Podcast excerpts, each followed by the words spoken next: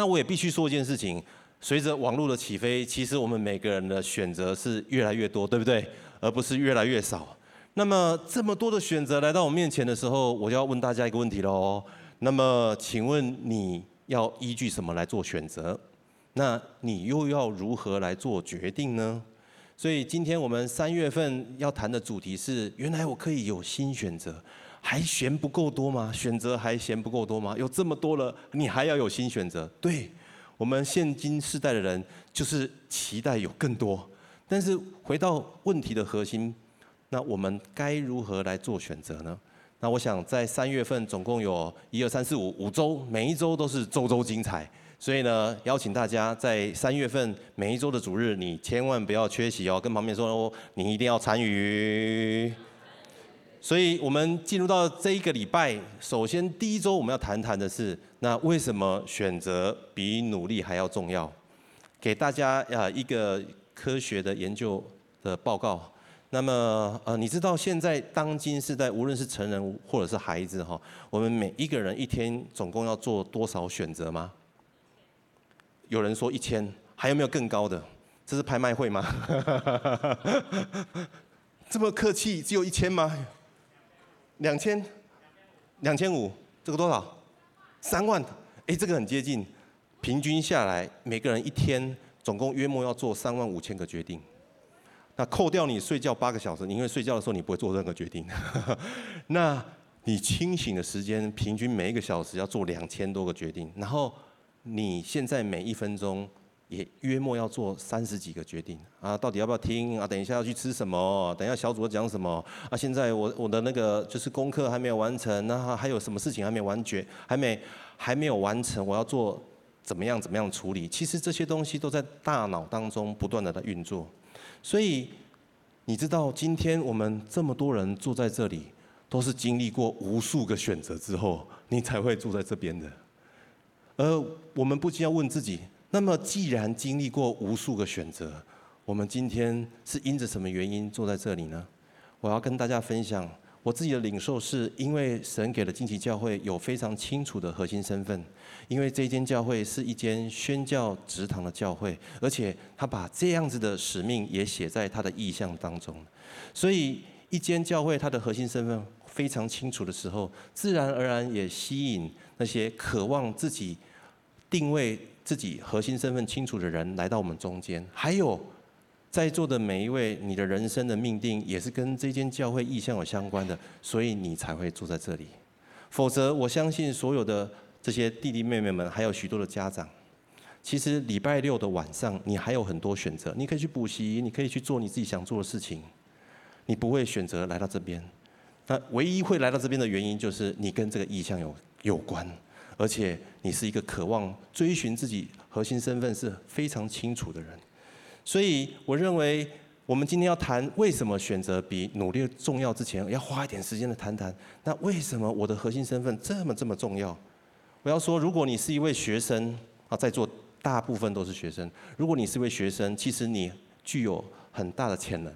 你可以有很高的可塑性，可是如果你内里的学习动机是非常强强烈，你对你自己的愿景有一个充满期待的渴求的时候，那么你所展现出来的这个变化跟成长更是不太一样。再者，如果在座的各位，如果有有人你的职业是一位老师，其实你说话本来就很有影响力，因为每一位孩子回家之后都会跟爸爸妈妈说，老师说点点点点点点嘛，哈。而如果你选择定位自己是一位有热情的老师，那么你所说的话更具有启发性。那如果在座的各位你是基督徒，你本来就是光饰演的，因为这是圣经所说的。但是如果你定位你自己是一位意向清楚，然后核心身份也非常健康，然后凡是把神当神，凡是把神当首位的基督徒的话，那么你在你的学校，在你的人际关系当中，将会展现出不一样的风貌，你也非常具有影响力。所以，一个人知道自己的核心身份清楚不清楚，重不重要？非常重要。所以，简单做一个调查，在座的弟弟妹妹们，还有所有的老师们，还有许多的这些小组长领袖们，你们有多少人有爬过山的？只要有爬山的，请挥挥手好吗？有爬过山的？哦，感谢神！我以为现在人都不爬山的。那么，请问有爬过百岳的吗？有没有爬人爬过百岳的？好，哎，有人举手哎，感谢神，上一场不太多人爬过百岳。那有没有人挑战过玉山的？哎，有人挑战过玉山的，感谢神。有没有人挑战过喜马拉雅山的？啊，上一堂没有，我很期待有一堂有人会举手，他也挑战过喜马拉雅山哦。一样都是爬山，我们都需要努力，然后往上爬。那为何爬百岳的人比较多，爬玉山的人变少了？然后爬喜马拉雅山的人更少呢？这关乎到我们对我们自己的核心定位。如果你只是健康的爱好者，或者是你是一个爱好登山的人，或者是你要挑战世界最高的山脉的人，那么你的选择将会大不一样。否则，你盲目的爬山，有可能自己就半途而废，或者是中间受伤。再者就是爬到山顶的时候才发现，啊，爬错山了。要爬另外一座山，但是时间已经来不及了，所以我们花一点时间来谈谈，就是我们很需要厘清自己的核心定位。那问题又接着又来了，我要怎么样才能够弄清楚自己的核心定位呢？那答案非常显而易见，你今天来到教会，很重要的就是你在找寻一位神，透过他所说的话，他的话在哪里？他的话就是这本书，这本圣经神的话将会帮助我们厘清我们自己每一个人的核心定位。无论你现在的年纪是国中、高中、大学，或者是成人，都一样的。所以我要鼓励大家，即使你现在只有国中，那么我也要真的非常鼓励你，好好的开始阅读这本圣经，因为神的话真的非常宝贵。所以请跟旁边人说，让我们一起读圣经。所以马太福音第七章是这样说的哈，所以如果听见我这话就去行的人，就好比一个聪明人，把房子盖在磐石上，雨淋、水冲、风吹，撞着那房子，那房子总不倒塌，因为房子是建造在个磐石上。那凡听见我这话而不去行的人呢，就好像一个无知的人，把房子盖盖在沙土上，那雨淋、水冲、风吹，撞着那房子，房子就倒塌，而且倒塌得非常大。所以我要再一次鼓励所有弟弟妹妹们，还有所有的家长，还有所有领袖同工们，无论你看过圣经多少遍了，我们三月份就花一点时间，给神一点时间，也给自己一个空白，让我们一起来读加拉太书。我深信，透过加拉太书这个书卷，可以帮助我们更厘清为什么选择比努力重要，还有我人生要怎么样来做选择。所以进入到今天的主题，我要给大家今天第一个标题，就是因为天国的福音更胜世上的声音。那么简单介绍这个背景，就是啊，当时候保罗要写这个书卷给加拉太的教会，因为那里的弟兄姐妹他们信心动摇了。为什么动摇呢？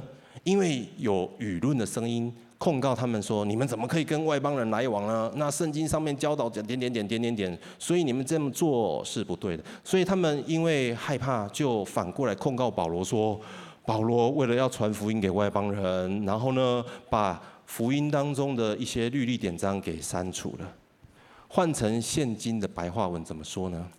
在学校里面有有十个人，你在你是其中的一位，而九个你的这些九个人呢，指着一头鹿说它是一只马，然后呢，这九个人望向你，然后问你说：“请问某某某，你觉得它是鹿还是马？”那更关键的一件事情就是，其中那九个人，其中一个是校长。然后另外一个呢是训导主任，再来第三个是你的导师，其他六个是你的同学。请问你还能够勇敢地说出你原本心里面所相信的吗？所以保罗遇到呃这个挑战，知道这些加拉太的这些基督徒们遇到这样子的困难，所以他写了一封信要来鼓励他们。我们一起来读保罗在这个书卷在开头他怎么样来鼓励他们，一起来读这段经文，请。愿恩惠平安从父神与我们主耶稣基督归于你们。基督照我们父神的旨意，为我们的罪舍己，要救我们脱离这罪恶的世代。但愿荣耀归于神，直到永永远远。阿门。所以，当这些人们遇到基督徒遇到世界上的声音要淹没他们的时候，保罗帮助他们先回到耶稣基督的身上，因为救恩的关键不在乎你做了什么善事，也不在乎这些仪礼，而在乎我们是否全心的拥抱耶稣基督是我们的救主。也许你会说啊，来到现今世代不会了。哦，我要跟大家说，来到现今世代，其实这样的冲击更是严重。这个主题为什么选择比努力还更重要？我上网查了一下，我发现有一大群人在网络上，他们的支持是努力比选择重要。为什么他们这么说呢？因为他们说啊，如果你不努力把成绩考得更高，请问你有什么高中可以选？请问你有什么大学可以选？所以由此可见，努力比选择重要，而且你还要非常非常非常的努力。还有另外一群人说，努力跟选择一样重要，为什么呢？因为你选择要吃健康的有机食物，但是却没有努力吃，有用吗？没用。那你努力吃东西，但是没有选择那天然的，有用吗？也没有用。所以努力跟选择一样重要。还有另外一群人，他们认为说选择跟努力都不重要。我相信在教会当中，应该不多有人会做这个选择。即使有啊、我真的是要求神大光照你哈，求神来拯救你。你知道这个世界，他们很习惯用两种方式来动摇我们的信仰。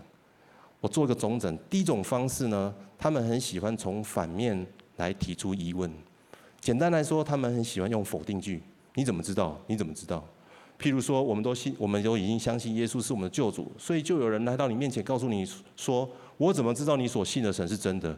你又没有看过，你也没摸过，然后呢？”你也没办法指出那那一位神到底长什么样子，我怎么有办法相信你所说的神是真神呢？再来，听说信靠耶稣之后就会有喜乐跟平安，我看你有时候考试来的时候也不怎么平安啊，看起来你好像也没有很信靠你的神嘛。再者，来到教会之后，你会觉得说啊，我信了耶稣之后，里头不应该要有疑惑，也不应该要有挣扎。如果我有疑惑、有挣扎，是不是我里头到底还有什么罪没有处理干净呢？像这样从反面而来的否定，其实多而又多。另外一个冲撞我们的方式，就是喜欢做假设。人们很喜欢设一个边界，然后在里面呢，在这个边界里面找到一个。原则，然后想要把这个原则放诸四海，然后变成是通则。大家也许听不太懂这在讲什么，其实很简单，就是进化论。我们基督徒都知道，我们是神所创造，世界是创造论。可是你们在学校学的是什么？学的是进化论。老师即使是基督徒，他要教什么？他要教进化论，因为教育部规定他要教进化论。这对一个老师来说挑不挑战？非常非常挑战。所以在我们当中，如果你是老师，你真的很需要有人为你祷告，因为你面临这个世界上挑战是大而又大。我们家儿子很喜欢问我问题，他有一天，而且他喜喜欢问相同的问题，他又跑来问我说：“爸爸，到底有没有外星人？”我说：“没有。”他说：“你怎么可以那么确定？”我说：“圣经没有说。”他不放弃，他说：“那会不会有另外一本书跟圣经很像？”说有。我说我没有看过那本书，他还不放弃哦。那本书会不会失传呢？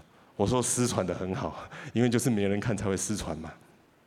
结果他接下来回答我怎么回答呢？他说他其实也知道进化论不是科学，它是一个宗教，而他信的是耶稣。我说嗯，这个答案我喜欢，但是为什么相同问题要问我那么多次呢？他说因为他要考考我，看看我的答案会不会改变。这时候，他的姐姐就在旁边说：“因为他又看了老圈跟小叉的影片了。”你知道网络上这些言论有没有根据啊？完全都没有，对不对？有没有真理当基础？没有。但是他们怎么可以说话这么大声？你看那个点播有多少，附和的人有多少？这个就是我们当今时代仇敌的伎俩。所以保罗在那个年代他怎么描述？我们一起来读这段经文，一起来听。我希奇你们这么快离开那借着基督之恩招你们的，去从别的福音，那并不是福音。不过有些人搅扰你们，要把基督的福音改了。所以，当我们来到教会，我们受洗，然后我们相信了耶稣基督是我们救主之后，你不要以为仇敌就会放过我们，他仍然用别的福音要来搅扰我们。所以，面对这个世界上的冲击，这个是从亚当跟夏娃那个时代就开始有的哦，一直到如今都是一样哦。我们要怎么样来抵挡这些搅扰，然后甚至我们可以来战胜它呢？还是回到一句话，我们需要相信从神而来的话，纵然你不清楚、不明白，圣经读了也不太懂，尤其是立位记跟民数记都不知道读什么的时候，你仍然要选择相信神的话。我是读理工的，所以我身旁的很多人他们都很理性，他们会跟我说：“你这样太盲从了，至少要先好好的研究过嘛，然后评估过，然后确定是不是可能性最高，再来相信。”我心里面就很 O 很多 OS，我说：“那么你进电梯的时候，你有研究过电梯的原理吗？”啊，你没有进研究过电梯的原理，你还敢进去哦？你还敢相信哦？然后呢，你要出国搭飞机的时候，请问你知道飞机的原理吗？那飞机要起飞的时候，你有去问地勤人员说你这个飞机油料都加了吗？没有啊，你还不是上飞机？所以人们对电梯跟飞机的信心远远大过于对神的信心耶。所以我们的信心不是来自于这个世界上眼睛所见、耳朵所听的，而是从神而来。所以保罗这么说，我们一起来读这段经文，请弟兄们，我告诉你们，我素来所传的福音不是出于人的意思，因为我不是从人领受的，也不是从人教导我的，乃是从耶稣基督启示来的。所以，当我们遇见耶稣的那一刻，不是靠我们的理性，也不是靠我们的经验，也不是靠我们的认知，乃是靠我们的心里面的平安的确据。以至于我们知道耶稣基督是我们的救主，所以我们如今坐在这个地方。什么是福音？福音字面上的意思就是有福的声音，在英文叫做 gospel，然后希腊文叫做 evangelion，那意思就是好消息。什么好消息？这个消息就是耶稣基督为我们完成了救赎的计划，我们因信可以在神面前称义，更是。我们拥有那复活的大能，有一天我们要进入到神为我们预备永恒的国度，这就是福音。呃，我是在一个非基督徒的平凡家庭当中长大。那在国小时期呢，那我的父母亲曾经有带我去呃一个卫理公会的儿主，那大概去了几年。那国中之后呢，我就离开了，因为搬家。然后一直到高中的时候，那福音的种子在我生命里头开始发芽。因为在高高中时期有个催化剂，就是我渴望找到一个真正的朋友。那么我在教会当中遇见了耶稣，因为那时候教会的标语叫做“耶稣是你最好的朋友”。再者，我在找寻的是，那么到底有没有一个群体是愿意接纳我，让我有归属感的？那时候教会里面有一个青少年团契，我去的时候，我感受到他们对我的接纳，然后感受到对他们对我的这个包容。所以我在那个地方就委身下来。隔年之后我就受洗，而受洗之后我的功课还是一样没有变，然后我的人际关系也差不多就是那样。我人生也并没有因此就飞黄腾达，反而是人生仍然有高高低低，有许多的呃这个跌跌碰碰。但是我发现，在我生命当中有两个根基不断的越扎越越深。第一个就是重要的人生抉择一定要来求问神。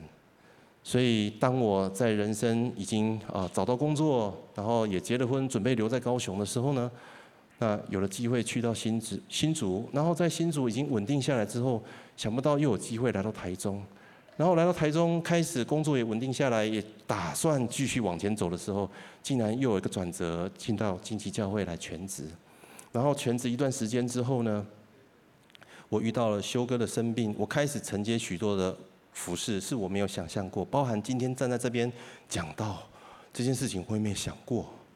再者，今年是我全职第九年，那我跟我的太太也在面临一个很大的人生的转折，就是我的太太生了重病，那有许多的选择来到我们的面前，这些医疗的建议都很好，但是在众多的选择当中，我仍然必须来到神面前来寻求他。如果没有前面的这样子的经历，我今天也许无法站立在大家的面前。再者，第二件事情就是从那个时候信主到现在，我唯一没有停止的就是停止聚会。我要鼓励各位家人跟所有的弟弟妹妹们，也许功课会繁忙，但是不可少的就是要来到神的面前与神相处，然后与其他的肢体相处。无论北上到新竹，南下到台中，那我们搬到哪个城镇？家安定好之后，另外一个最重要要安定下来，就是我属灵的家。我回过头来看我自己走过的点点滴滴，我会发现人生计划跟我原本所想的完全都不一样，而且里头所得着的恩典跟祝福，也都不是我靠我自己双手努力可以挣得而来的。所以我要鼓励大家，当你来到教会，在这样的一个属灵大家庭当中，你要持续的委身，而且你要不断的选择那天国的福音，就是神的话胜过这世上所有一切声音。所以有时候，请大家放下手机好吗？然后有时候也放下你手中的滑鼠好吗？因为耶稣比你的电脑还伟大。你要的答案跟资讯，神也比 Google 跟 ChatGPT 还要伟大。一切的源头就在那里。你不寻找他，你寻找 ChatGPT，到底他能够给你什么样的指引呢？所以以至于当我们选择那天国的福音的时候呢，我们接下来透过神的话，特别是这本圣经。啊！我要大跟大家承认，在高中时候，坦白说，高中三年我圣经也没有读过一遍呐。但是就那几句话，成为我生命当中很重要的基础，那已然足够，不是吗？而借着神的话，神帮助我可以知道他对我是有计划的。原来我的人生是有命定的。所以给大家今天第二个标题，就是因为唯有神知道我们每一个人的命定。我要再次说，如果你认为，好，你认为。上帝是创造宇宙万有的创造者，而这本圣经呢，是他的能力还有真理的印记。那么，请问这本圣经有没有权柄，百分之百的权柄，挑战你的人生，挑战你的生活方式，然后挑战你未来的人生计划呢？绝对有，不是吗？而不是我们今天来质疑神说：“神啊，我不要了，干嘛读书？读书那个微积分对我以后去超商买东西有帮助吗？没有帮助，那为什么要读微积分呢？那理化以后我又没有要做化学家，那读理化岂不穷啥呢？不是我们来质疑神，而是我们透过神的话语来看待神到底对我有什么样子的一个计划跟命定。所以，我们一起来读一段经文。在加拉太书第一章十五节到十七节，一起来听。然而神就是当我在母腹里时，就把我分别出来，又借着他的恩典召唤我的那一位，乐意将他的儿子启示在我里面，好使我在外邦人中传扬他。我没有立刻与人商量，也没有上耶路撒冷去见那些比我先做使徒的，而是往阿拉伯去，然后再回到大马士革。大家看到吗？保罗说，当他在母腹的时候，神就将他分别出来。请问在座的各位，你有听到你旁边的人告诉他、告诉你说，某某某，我告诉你哦，我在我妈妈肚子里的时候，我就知道我会长成现在这个样子。你可能会打他的头，你是恐腔了吗？基本上很少人会这样说嘛，对不对？但是保罗这么说，因为他知道有一个比他。拥有更高权柄的神，已经对他有命定、有计划了。而且这个命定跟计划，既然放在他的眼前，那么这位神就必然为他预备一切他所需要的资源。所以他不用依靠这个世界上的势力跟才能，他只要来到神的面前。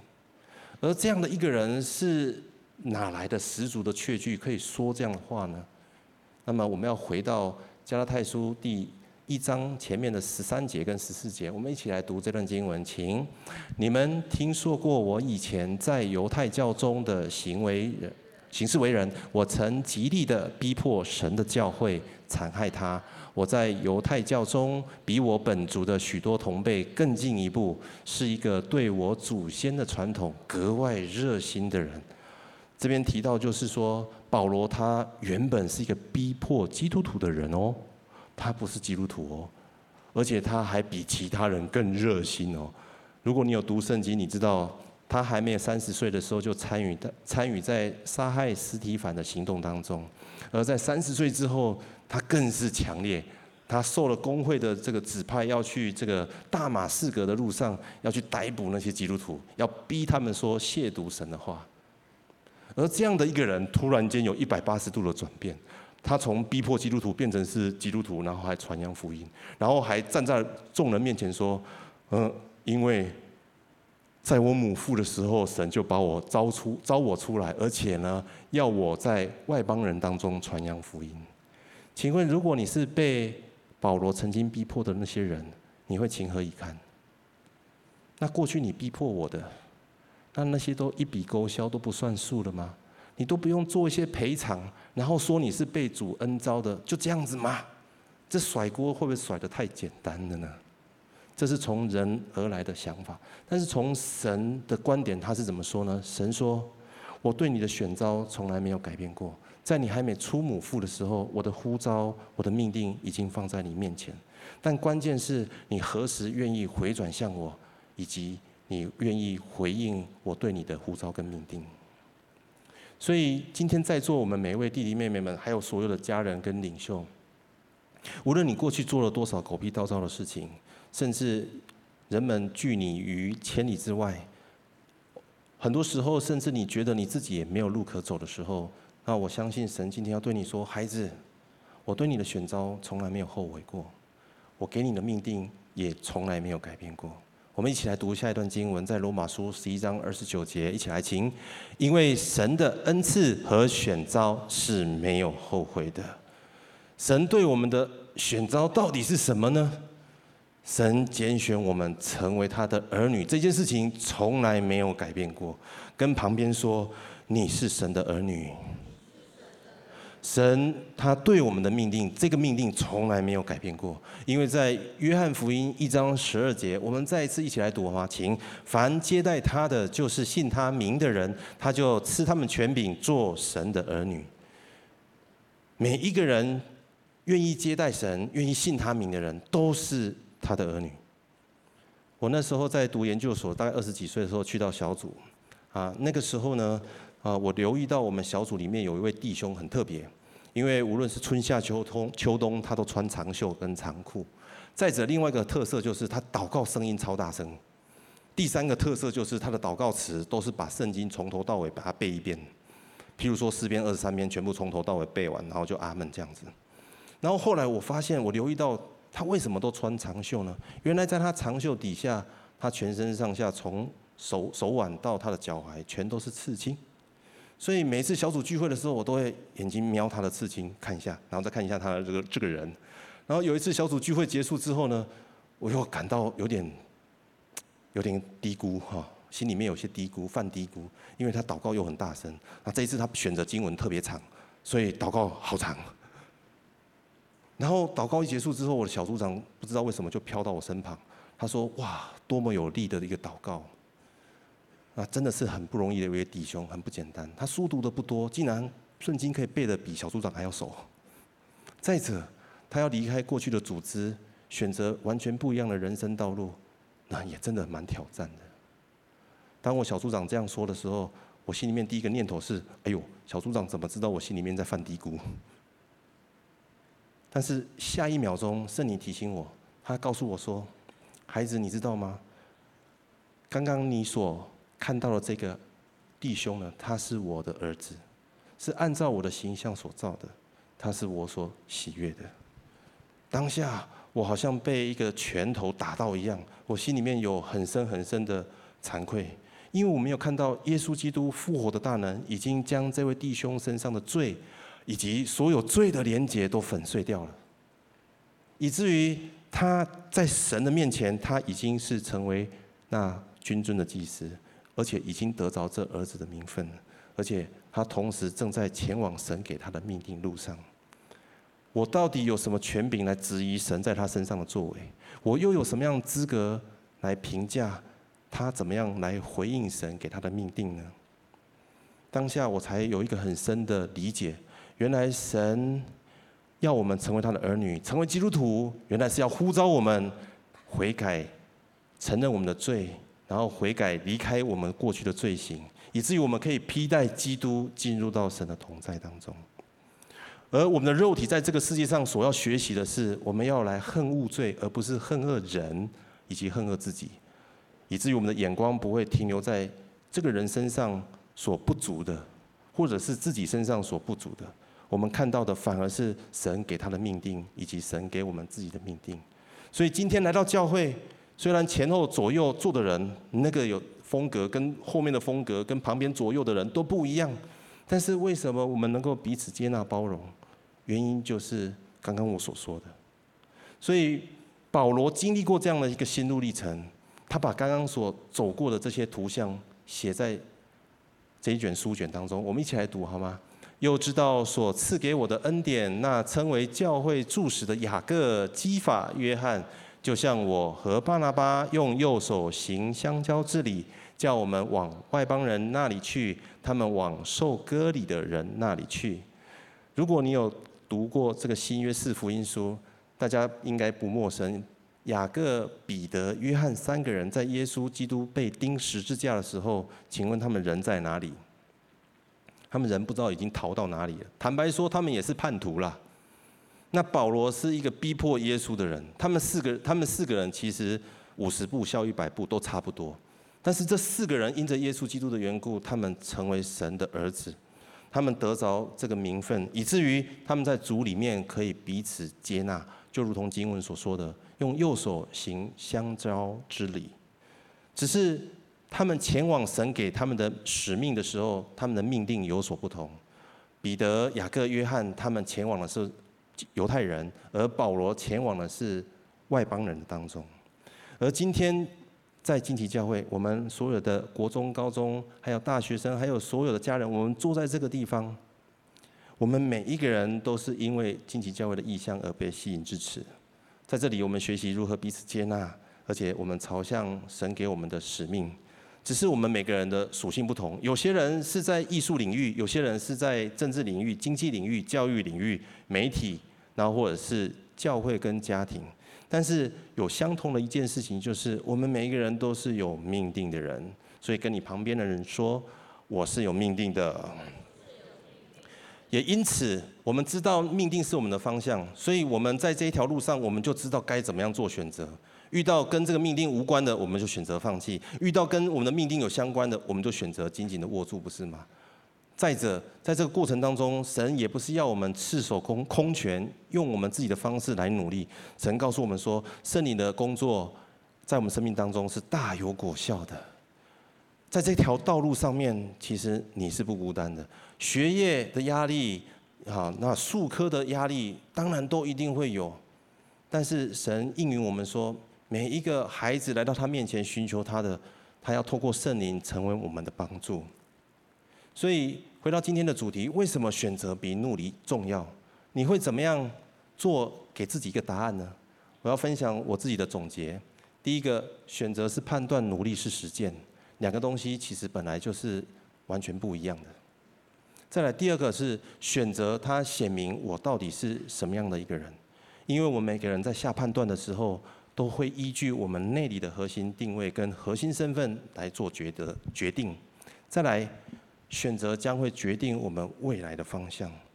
所以这也就是我一开始为什么花了一点时间跟大家分享，我们需要在做选择之前先弄清楚，那我到底是谁，以至于我才能够做选择，不是吗？而再一次的回到这个现今的世代当中，这个世界又有声音来了。他说：“既然你说做选择这么重要，身份这么重要，那你选择神之后，神说他的恩典是白白得来的。再者，神又告诉你说恩典都够我们用，所以只要选择信耶稣之后，就接下来就躺平了，是这样子吗？我们就需要再次回到神的话，一起来读加拉太书五章十三节，请弟兄们。”你们蒙召是要得自由，只是不可将你们的自由当作放纵情欲的机会，总要用爱心互相服侍。神给我们恩典，然后给我们有选择的权柄，也给我们有自由的空间，不是要我们去放纵神给我们的礼物，乃是要我们选择起来服侍神，选择以神的话为我们生命的根基。然后选择在教会当中享受弟兄姐妹彼此相爱的自由，同时神也不要我们当一个懒惰人，因为下一段经文是这样子，我读给大家听：殷勤筹划的足智丰丰裕，行事急躁的都必缺乏。神很清楚要我们知道他是真神，然后他也要我们很清楚知道自己的核心身份。再者，我们需要明白。寻求神对我们的呼召跟命定，然后学习如何与圣灵一起同工，以至于我们在人生这条旅程当中，我们可以享受在耶稣基督里头的满足。我要跟大家分享，去年十一月的时候，那我带短宣队去到柬埔寨，那那个时候在预备的时候，我有想一个问题，就是我们这一小群人去到柬埔寨这个国家这么远，就如同呃我的朋友说的，啊你台湾都还没传完，你就传到这个要柬埔寨，啊你们去到那里又有语言的隔阂、文化的差异，那只有去六天，请问你们到底能做什么呢？那你们可以对当地带来什么样的影响呢？那既然这么有限，为什么你们还要将时间空出来参加这趟旅程呢？我想了一下，那我做了一个整理，我发现这二十九位弟兄姐妹会愿意做这个选择，是因为他们知道天国的声音远胜过这世上的声音。语言隔阂又怎样？文化有差异又怎样？他们是信佛教的国家又怎样？我选择天国的福音，那么其他一切的声音就先退在旁边。再来第二件事情，就是这二十九位弟兄姐妹自己请假花钱去，因为他们知道他们是神国的儿女。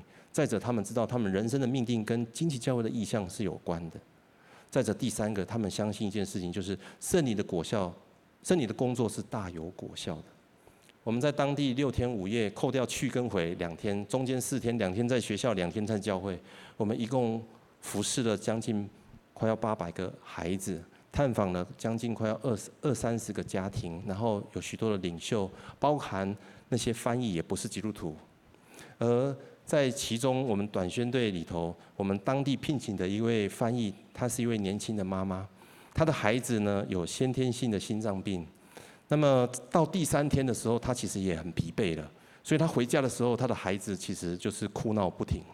所以她那个时候就想起，在短宣队当中，我们一直在说耶稣、耶稣、耶稣。于是她就想到一个方式，她就对她的孩子说：“耶稣，耶稣，耶稣。”她不断的对她的孩子来传讲耶稣的名字而已。令他非常惊讶的是，孩子之后就睡着了。他非常的吃惊，哇，只是呼喊耶稣而已，竟然可以安抚他的孩子。以至于隔天我们在教会布道会的时候，我在带领呼召决志，然后也邀请决志的人，有没有人要受洗的时候，这位妈妈她站立起来，她在众人面前一边哭一边分享说：“耶稣的名何其伟大，耶稣的名大有能力。”好不好？我们给神一个热烈掌声好吗？圣灵的工作是大有功效的，给大家看一下这个图片。最左上角是当地的宣教士在为他们现场四个人施洗。我们去到学校为老师祷告，为那里的大学生、高中生祷告，也为村长跟村长的太太施洗。这个学校里面，他们每个孩子其实都是穿拖鞋，因为他们没有鞋子。在那么困乏的环境当中，让我们看见他们每一个人心中对神的渴望。我相信语言的隔阂、文化的差异。都不能拦阻圣灵透过短宣队所要做的事情。所以，我们每一个人，如果你也渴望圣灵在你生命当中有那奇妙的工作，那么我要鼓励大家，你一定要选择相信神的话。那什么是选择相信神的话呢？不是口里说我相信，而是你要开始把这个书卷，你可以选一卷你所喜爱的书卷，开始每一天翻开来读个几节都没有关系。开始稳定的每一天来读神的话。再者，第二件事情就是，你去到学校的时候，你敢不敢跟你的同学说你是基督徒呢？如果你还有许多的顾忌，我要鼓励你先去祷告。你要去找寻你心里面你心中的恐惧跟担忧。为什么在众人面前你不敢表达你自己是神的儿女呢？如果你愿意。能够为神而活出儿女的身份，我相信圣灵就在你的生命当中，要来帮助你，使你手里所做的大有功效。我们再一次一起来读今天的主题经文，在加拉太书第二章二十节，一起来听。我已经与基督同钉十字架，现在活着的不再是我，乃是基督在我里面活着，并且我如今在肉身活着，是因信神的儿子而活，他是爱我，为我舍己。纵然眼前是一片迷雾，或者是你的前方有像山一样高耸的困难跟挑战，好像没有任何的可能，但是我要告诉你，在神的手中，你依然可以拥有有新的选择。让我们一起来祷告好吗？所以说，我要为着我们今天在场所有的领袖家人，还有所有属乎神的儿女来祷告。特别在祷告的时候，我领受到，嗯，在座的各位，其实你面临很大的挑战。什么样的挑战呢？这个世界在比拼谁可以更能够做自己的人。每个人好像都要展现出，哇，我是谁，然后我很懂得我是谁，然后我懂很懂得我自己知道要往哪里去。但是其实每个人在晚晚晚晚上的时候，都在网络上查询所有的资料，为的就是白天去到自己的场域的时候，我不能输给其他人。但是我觉得好像耶稣今天要对我们在座的所有的家人说，孩子，你要找的所有资料都在我这里。你要找的答案也都在我这里，连你要找寻的，你要成为什么样的人也在我这里。你不来寻求我，你要寻找谁呢？如果你正在找寻你自己，那你也渴望找到神眼中那最美好的自己，那我要邀请你将你的右手放在你的心上，我要为你来祷告。也许你还在迷惘当中，但是不要怕，只要信。因为这是神给我们的应许。再来就是我们中间有些人，你觉得你自己是没有选择的人，因为你出生就没有比别人好，人家的条件、人家的家庭、人家的背背景就是比你好，这还要谈什么呢？但我觉得神今天好像要特别鼓励你说：“孩子，你抬头，你看看，我站在你的哪里？”我觉得耶稣好像要对你说：“孩子，我就站在你的身旁啊，你是我的孩子，我怎么可能？”放任你不管，让你沉进沉入那大海当中呢？我必然伸出我的手要抓住你，但你需要抬头仰望我。如果你愿意来回应神，那我要邀请你将你的手也放在你心上，让我为你祷告。最后，我也领受到我们中间有些人，你是一个非常认真、非常努力的人哦。其实你不是一个散漫、没有纪律的人，但是你总觉得你的努力的功效就是没有办法如你所愿。而旁边的同学好像那个课本都没有在念呢，翻个几页而已，成绩就考得比你好，这让你非常非常挫折。但我觉得神好像要鼓励你说：“孩子，你就是不用先看外外在的环境，先定睛在我的身上，我要成为你的帮助。”但是关键就是你要愿意，因为神从来不勉强我们。如果你愿意，我要邀请你将你的手放在心上，我也要为你来祷告。主耶稣，我再次为着所有的家人来祷告，所有的弟弟妹妹，所有属乎神你的儿女来祷告。主啊，他们一颗迫切真诚的心，主你必不轻看。当他们手按在他们心上的时候，主啊，愿你的圣灵浇灌下来，充满他们。主啊，将从你而来的那份爱满意他们的心，也求求神你将那属天来的这个确信平安，主啊。满意他们的心，以至于当他们面对他们的课业、面对他们的家庭、面对他们人际关系有任何困难挑战的时候，他们知道他们不是被遗弃的，他们不是孤单的，因为有神成为他们的帮助。我感谢你，赞美你，你回应每一个热切寻求你的心。接下来，我要为着我们当中第一次来到我们当中的新朋友来祷告。如果你也愿意得着这一位救恩，我邀请你，当我祷告一句，你就跟着我祷告一句。亲爱的耶稣，我相信你是真神，我也愿意打开我的心，邀请你进到我的心中。我也要承认我过去的过犯，我要求你成为我的一生的帮助，引领我的人生。我这样祷告，奉靠耶稣基督的名，阿门。